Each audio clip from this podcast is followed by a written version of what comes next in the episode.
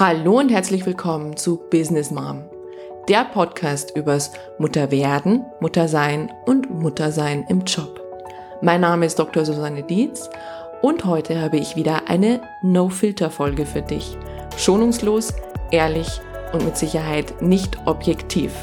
Ich wünsche euch wertvolle Erkenntnisse und sinnstiftende Impulse.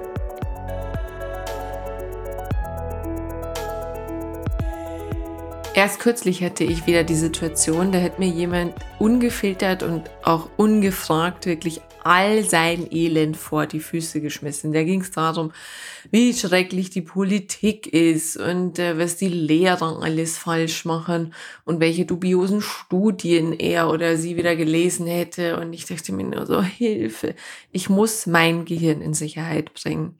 Und an diesen Satz muss ich wirklich sehr, sehr oft denken. Er ist von Richard David Precht und er klingt im ersten Moment irgendwie ein bisschen witzig, aber ich finde, er hat sehr, sehr viel Tiefgang und vor allem er beinhaltet eine echte Verpflichtung uns selbst gegenüber. Ich kann mich noch erinnern, als ich Angestellte war in Unternehmen, da musste ich auch auf mein Gehirn in Sicherheit bringen. Vor allem in Meetings, wo sich Leute selbst profilieren mussten, bei Intrigen, die Kollegen von mir gesponnen haben, aber ja, auch bei meinem Chef, der mir teilweise Aufgaben gegeben hätte, die sogar nicht meinen Vorstellungen entsprochen haben. Also dieses Thema Gehirn in Sicherheit bringen, das beschäftigt mich wahrscheinlich schon mein Leben lang. Nur so auf den Punkt gebracht hätte es erst dann Richard David Brecht mit seiner Formulierung. Und ich merke, vor allem in meinem Mama-Alltag ist es noch wichtiger geworden, als es vorher war. Denn ich bin so oft in einem Hamsterrad gefangen, wo ich von einem Termin zum nächsten hetze, wo ich vielleicht abends das erste Mal wirklich in den Spiegel blicke und dann merke, dass ich das Mittagessen immer noch im Gesicht habe und auf der Hose und ähm, ich einfach nur funktioniere. Und gerade da läuft aber mein Gehirn ja auf Autopilot und mit. Und in meinem Fall muss ich sagen, nicht immer unbedingt in eine positive Richtung. Was ich aber für mich gemerkt habe, was funktioniert und wo ich inzwischen ganz gut, glaube ich, drin bin, wo ich mich ein bisschen trainiert habe, ist wirklich da in Selbstcoaching zu gehen. Ich habe da ein kleines Selbstcoaching-Modell, das ich auch gerne meinen Klienten an die Hand gebe. Und das funktioniert auch ganz gut bei Gehirn in Sicherheit bringen. Und zwar ist Schritt eins, also es gibt insgesamt drei Schritte, aber Schritt eins ist Selbstbeobachtung. Das heißt, wenn ich merke, irgendwas nervt mich, irgendwas stresst mich, irgendwas regt mich auf, dass ich dann in die Selbstbeobachtung gehe und gehe aus der Situation raus und ich weiß, es ist im Mama-Alltag oft nicht einfach, weil man ja wirklich von einem Punkt zum nächsten hetzt. Aber rausgehen, in die Vogelperspektive gehen und von außen drauf zu schauen und sich zu fragen, was passiert da gerade?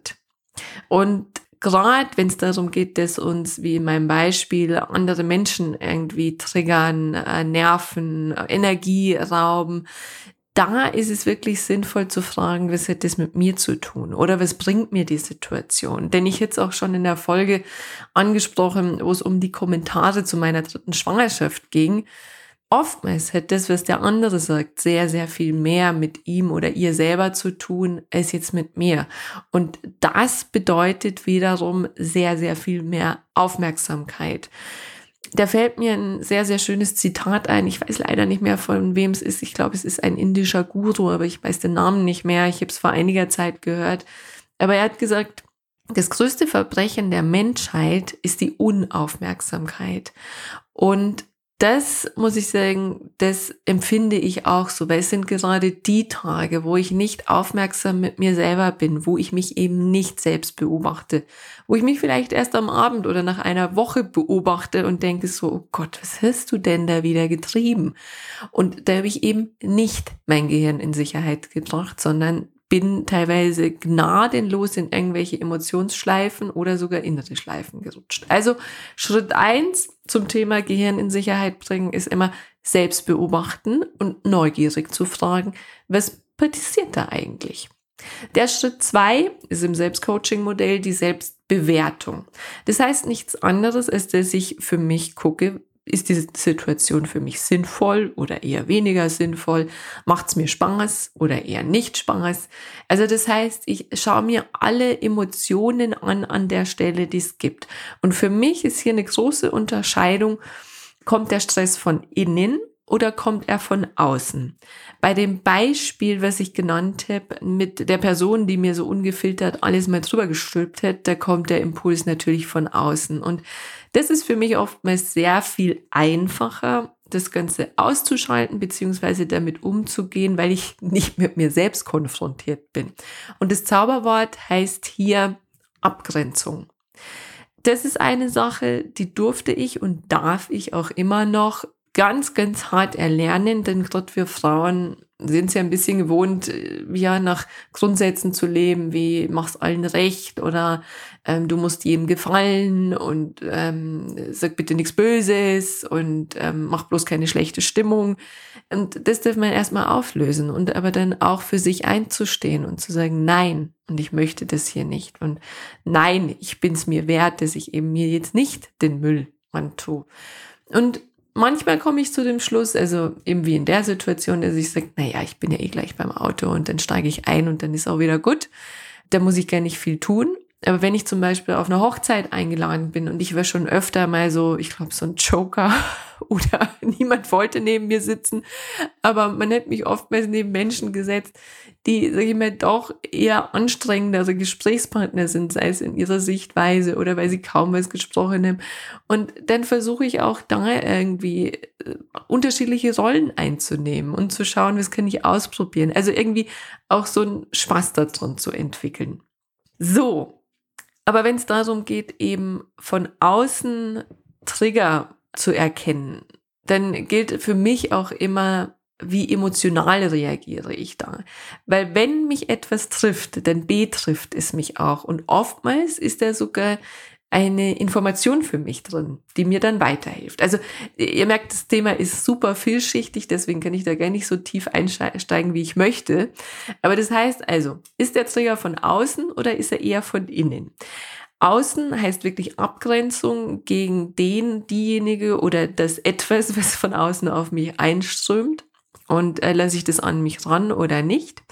Und ist es von innen, dann geht es eher darum, mal selbst zu schauen, welche alten Glaubenssätze habe ich da. Und ich nenne jetzt mal ein Beispiel, gerade bei meiner ersten Tochter, weißt du, da war ich ja sehr viel alleine mit ihr. Und so ein Baby spricht ja nicht furchtbar viel, auch wenn meine Tochter schon sehr früh gesprochen hat.